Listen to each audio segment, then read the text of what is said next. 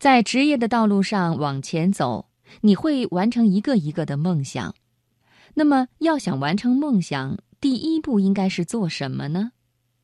今晚的职场分享，我和朋友们一起来听一听沈佳柯的一篇文章。要完成梦想，第一步是做什么？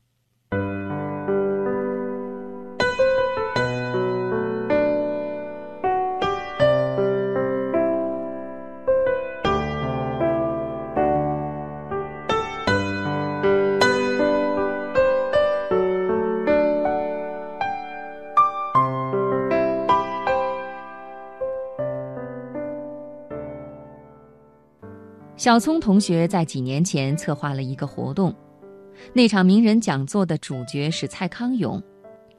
那一年，蔡康永出了一本书，叫《说话之道》。小聪当时是一家杂志社的主笔，同时也是《康熙来了》的忠实观众。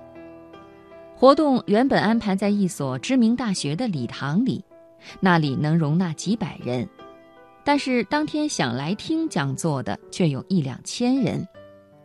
大学的保卫处害怕了，担心人太多会出安全问题，在活动前临时通知不能再提供场所，于是就只能赶紧换场地，换到了武汉市首屈一指的红山礼堂。然而问题还是没能解决，当天红山礼堂塞得满满的，所有的座位都坐满了人。与此同时，礼堂外等着签名的粉丝已经排到了马路对面的街道上。那个礼堂平时还是行政机关开会用的场所，地理位置毗邻政府部门，对于安全保障问题更加谨慎。管理部门要求活动只能做很短的时间，必须尽快结束。就这样，一场费力筹备、众人期待的活动。正式演讲的时间却不到二十分钟，有的粉丝被激怒了，表示不满，回过头在网上把策划活动的他和他上班的单位骂了个狗血淋头。明眼人都可以看出，蔡康永虽然是以作家的身份来签售书的，但本质上却是一个娱乐圈的大牌明星，照着一个作家的待遇准备活动。结果当然就让人傻眼。可是，在一次与小聪的闲聊当中，我发现了事情的另一面。小聪说：“我当时只是看到他出新书了，而且喜欢蔡康永和他的节目很多年，就毫不犹豫地给他的经纪人发了邮件，代表杂志社大力邀请他来这个城市。他说这个城市有那么多的年轻学生。”好多人喜欢看那档综艺节目，粉丝特别多，真的很值得来。就这样，小聪的邀请成功了，他的初心就这么简单。哪怕因为某种原因拉不到合适的商业赞助，还是花了九牛二虎之力把活动给做了。那个活动的确很不完美。其实一开始他真的不知道做这个活动会这么艰难。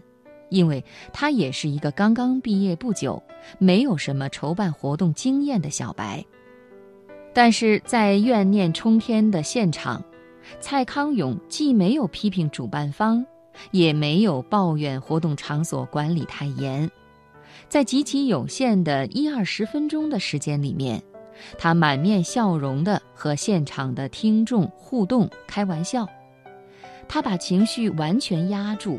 镇定地掌控场面，这比预料当中的常规性演讲更让人惊喜。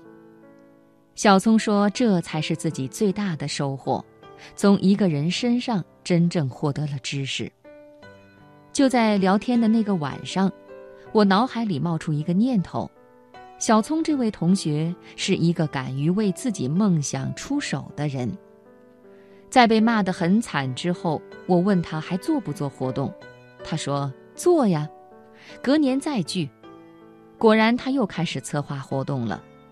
如今，他陆续策划过其他明星的活动，渐渐也成了城中名人。而这正是他一直以来的梦想。人要成全自己的喜欢，就要有所作为，哪怕冒着各种意想不到的风险，你可能会被骂、被笑话、被嘲讽，那正是给这个世界带来惊喜的代价。真正心有热爱、想实现梦想的人，在机会面前绝不会袖手旁观，会勇敢出手去试一试。